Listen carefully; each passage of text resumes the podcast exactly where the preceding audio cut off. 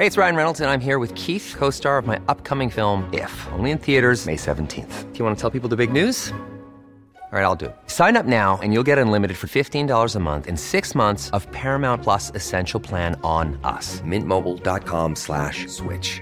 Upfront payment of $45 equivalent to $15 per month. Unlimited over 40 gigabytes per month. Face lower speeds. Videos at 480p. Active Mint customers by 531.24 get six months of Paramount Plus Essential Plan. Auto renews after six months. Offer ends May 31st, 2024. Separate Paramount Plus registration required. Terms and conditions apply if rated PG. There's never been a faster or easier way to start your weight loss journey than with PlushCare. PlushCare accepts most insurance plans and gives you online access to board-certified physicians who can prescribe FDA-approved weight loss medications like Wigovi and Zepbound for those who qualify. Take charge of your health and speak with a board-certified physician about a weight loss plan that's right for you. Get started today at plushcare.com slash weight loss. That's plushcare.com slash weight loss. plushcare.com slash weight loss. I'm Sandra, and I'm just the professional your small business was looking for. But you didn't hire me because you didn't use LinkedIn jobs. LinkedIn has professionals you can't find anywhere else, including those who aren't actively looking for a new job but might be open to the perfect role, like me. In a given month, over 70% of LinkedIn users don't visit other leading job sites. So if you're not looking on LinkedIn, you'll miss out on great candidates like Sandra. Start hiring professionals like a professional. Post your free job on linkedin.com/people slash people today.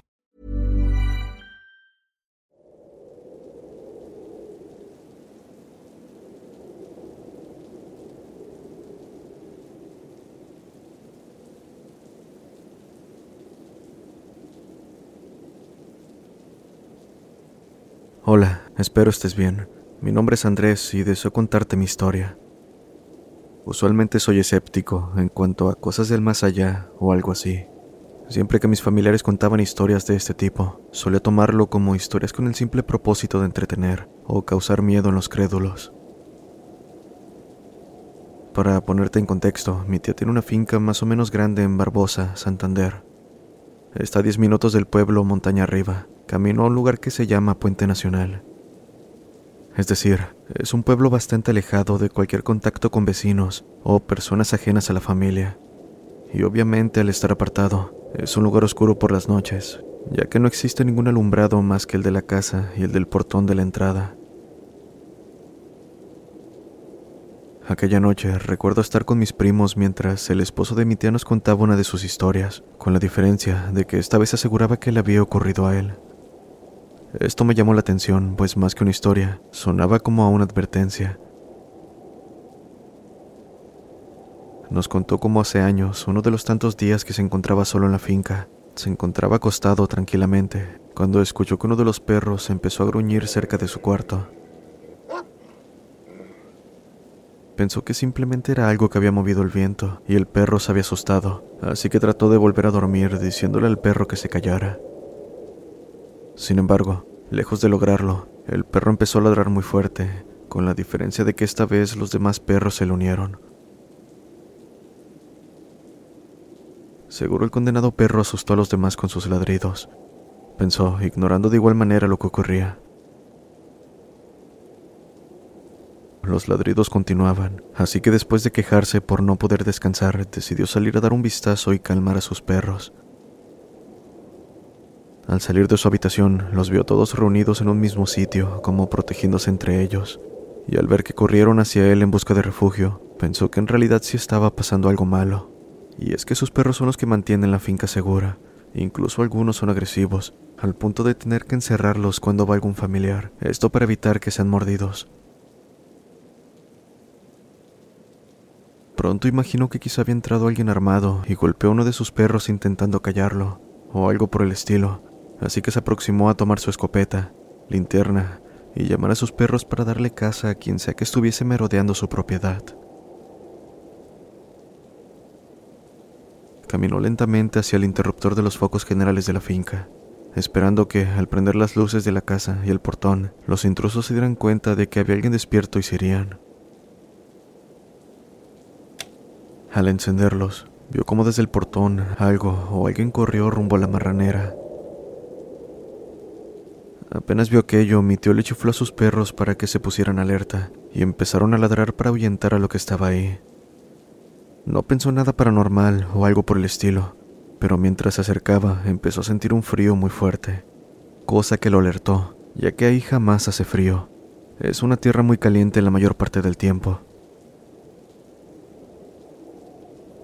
Casi por instinto empezó a rezar mientras avanzaba, sosteniendo su rifle y sin separarse de sus perros, los cuales poco a poco fueron retrocediendo dejándolo casi solo. Cuando se dio cuenta estaba retirado de sus perros, los cuales solo lloraban y no querían acercarse más. También se dio cuenta de que frente a él estaba el intruso, esa cosa que estaba lejos de parecer una persona. Lo describe como un ser alto, medio encorvado, musculoso de manera exagerada y con facciones que se asemejan a las de una persona descuidada, con cejas desordenadas, labios grandes, sucio, una enredada barba y un cabello medianamente largo e igual desordenado. ¿Quién eres? Lárgate o disparo, gritó mi tío empuñando su arma. El único perro que lo siguió empezó a ladrar muy fuerte, pero no de manera amenazante, sino más bien como pidiendo que se fueran. Por su parte, aquel ser se levantó de su postura encorvada, revelando un par de piernas grandes y peludas, mostrando también un par de brazos con uñas que más bien parecían garras, y una altura que fácilmente pasaba los dos metros y medio. Esto según sus palabras. En este punto, lo único en lo que pensó mi tío fue correr.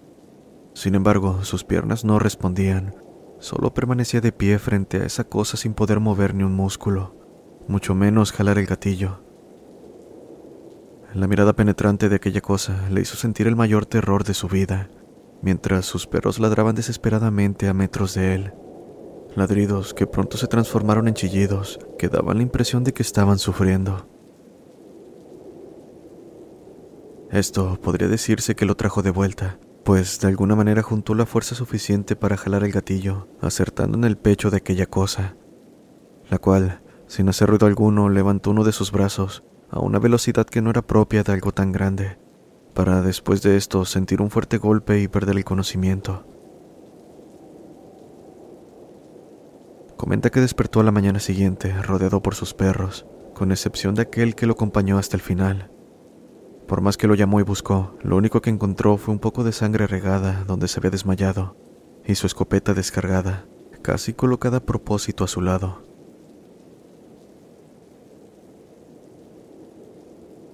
Esta historia por supuesto nos dio una mala vibra, lo suficiente como para mantenernos con miedo durante la noche. Sin embargo, solo pensamos que era una historia más, una muy bien narrada como para hacernos sentir miedo a nuestra edad.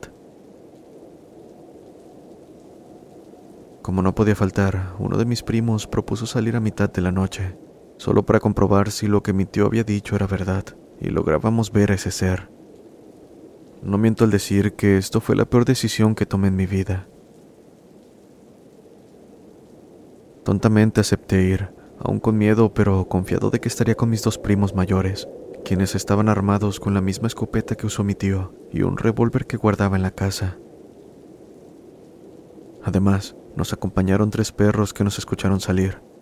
Así que, un poco más seguros, decidimos aventurarnos campo dentro entre las matas de café y árboles de mandarina, solo iluminados por una linterna grande y las linternas de nuestros celulares. Avanzamos mientras platicábamos respecto al lugar, que seguramente no encontraríamos nada, pero de ser caso contrario, las armas y los perros nos protegerían.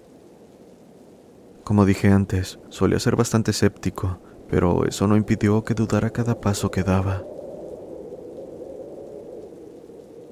Había pasado media hora desde que nos adentramos.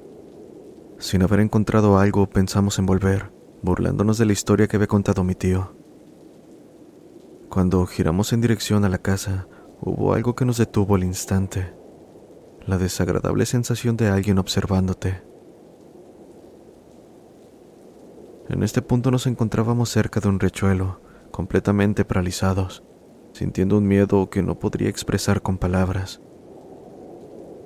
Y tal como nos contó mi tío, empezamos a sentir frío, que insisto, por la zona era prácticamente imposible. Esto nos dio valor, más bien la decisión de salir corriendo en dirección a la casa. Sin embargo, por más que caminábamos sentíamos que no avanzábamos. Incluso parecíamos estar dando vueltas en círculos. Los perros que estaban con nosotros poco a poco se iban sin que nos diéramos cuenta, hasta que inevitablemente quedamos solos. Fue mucho el miedo y la desesperación de no encontrar el camino, aunado la sensación de que algo nos seguía. Por la desesperación de no saber qué era aquello, decidimos subir uno en los hombros del otro para superar la altura de las matas de café y ver algo, pero fue en vano. Así llegamos a la orilla del riachuelo, donde nos sentimos un poco más tranquilos al estar en una zona poco más despejada. Decidimos caminar por un sendero que era un poco más largo, pero tenía un poco menos de vegetación alta, así que podríamos ver si alguien nos seguía. Y bueno, la mayor parte del sendero por el que íbamos estaba junto al rechuelo. Al llegar a cierto punto, vimos movimiento extraño en el pasto frente a nosotros. Era algo más o menos pequeño aproximándose. Creímos que era uno de los perros que había vuelto, así que chiflamos llamándolo pero a medida que nos acercábamos, más frío nos daba. Al estar lo suficiente cerca, lo iluminamos con nuestras linternas, pero parecía que la luz no ayudaba a identificarlo. Al parecer, el pelaje de esa cosa era lo suficiente oscuro como para ni siquiera reflejar la luz. Sin pensarlo dos veces, mis primos apuntaron a esa cosa. Aquello era algo con la descripción del relato de mi tío solo que este era un poco más bajo. Al verlo moverse en nuestra dirección, descargaron la munición que tenían disponible. Alguno de los tiros acertó, pues al finalizar todo se tranquilizó y sentimos una extraña paz y calidez. Nos acercamos con cuidado a lo que sea que habíamos abatido, y lo que encontramos fue el cuerpo del perro que años atrás se había perdido el mismo que se llevaron en la historia del esposo de mi tía. Lo más escalofriante en su cuerpo fue que no parecía haber muerto por los impactos de bala. Por el estado en que se encontraba, parecía que ya tenía tiempo y de alguna manera conservaron su cuerpo.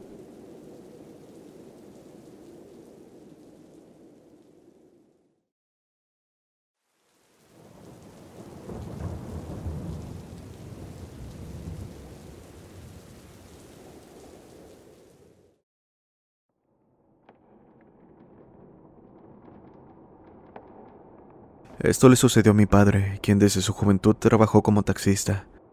Él amaba estar siempre al volante.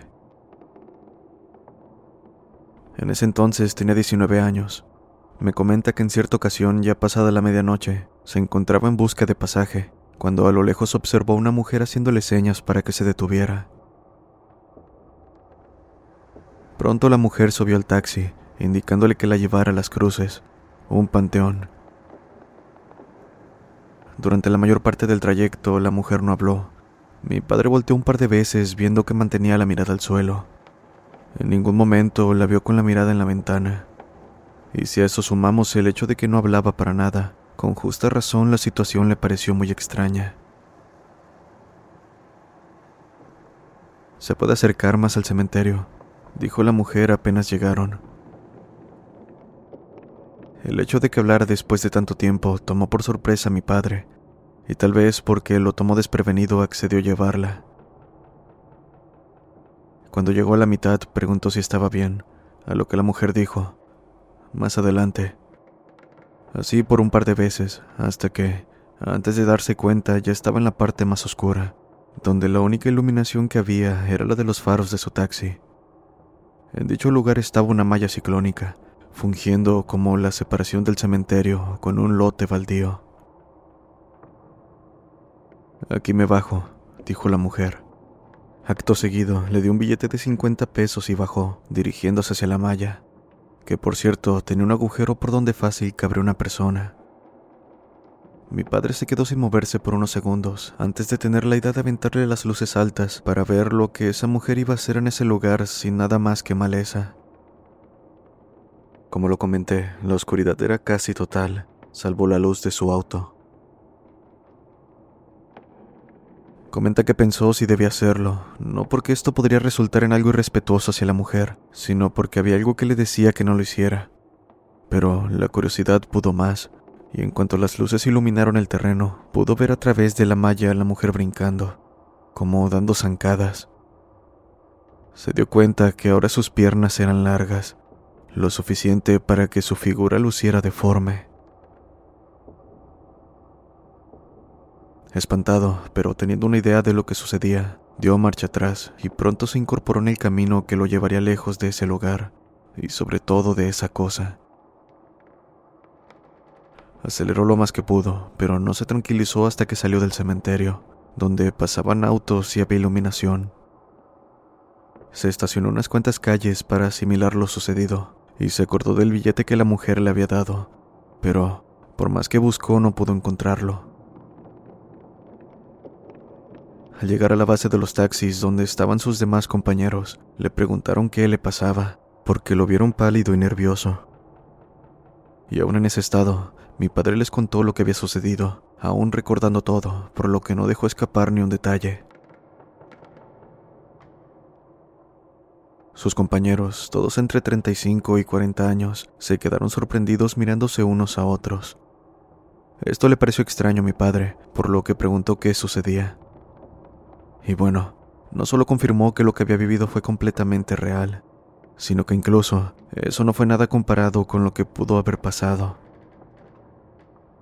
Te salvaste de experimentar el terror en carne propia, dijeron, para proceder a contarle que a otros taxistas también se les había parecido la mujer misteriosa, pero que a ellos les fue muy mal.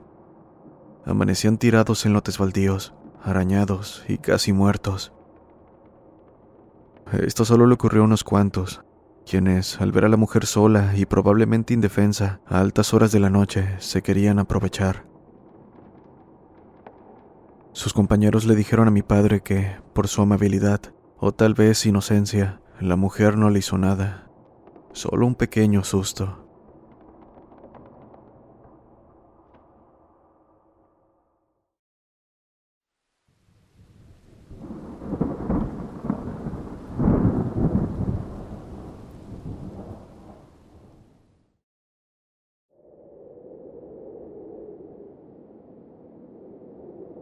Cuenta mi abuelo que una noche bastante oscura salió rumbo al pueblo. Cabe recalcar que nosotros vivíamos en un lugar muy remoto en Honduras, departamento de Francisco Morazán, el Zamorano. Bueno, después de unas horas ya se encontraba camino de vuelta en su caballo. Comenta que en un punto sintió su cuerpo pesado y el ambiente algo frío. En donde vivíamos hace mucho frío, pero mi abuelo lo describe como diferente, extraño al que se debería sentir. Sin más remedio continuó su camino, y después de un rato, yendo por un cerro que baja al pueblo donde vivíamos, vio un hombre venir en dirección contraria montado a caballo. Conforme se acercaba, se dio cuenta de que se trataba del novio de una de sus hijas, con quien se llevaba muy bien. Es por ello que decidió acercarse a saludarlo. Hola, mijo. ¿Para dónde va tan tarde? preguntó el abuelo. El muchacho, con su rostro extrañamente cubierto por su sombrero y la oscuridad, respondió que volvía a su casa después de haber ido unos asuntos al pueblo. Entonces, después de unos minutos de intercambiar palabras, ambos tomaron sus respectivos caminos y mi abuelo pronto llegó a casa. Algo que le pareció extraño fue que mientras el muchacho se alejaba, el frío iba desapareciendo poco a poco junto a la pesadez en su cuerpo. Llegando a la casa, le contó a la abuela que había visto a ese muchacho y platicado con él, también sobre lo extraño que se le hacía que anduviera tan tarde. Mi abuela, con cara de preocupación, le dijo que antes de que él llegara, alrededor de una hora, habían llegado a la casa a decirle que habían matado al muchacho. Mi abuelo se quedó helado al escuchar tal comentario, pues no hacía más de 20 minutos que lo había topado en el camino. Lo que es peor, Intercambió palabras, por lo que estaba seguro de que no se había equivocado de persona. Mi abuelo perdió algunos años por el susto, y su nerviosismo se muestra claramente cada que nos cuenta esta historia.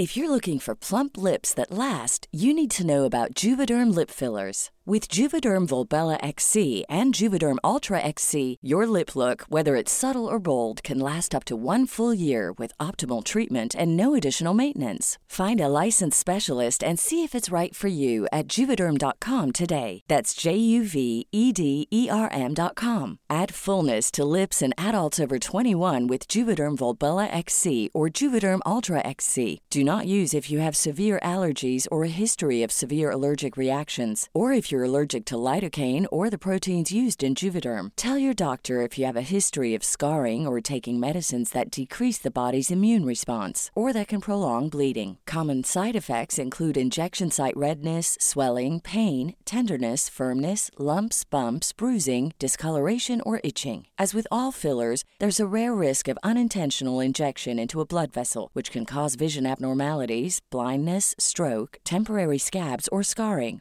For full important safety information, visit juvederm.com.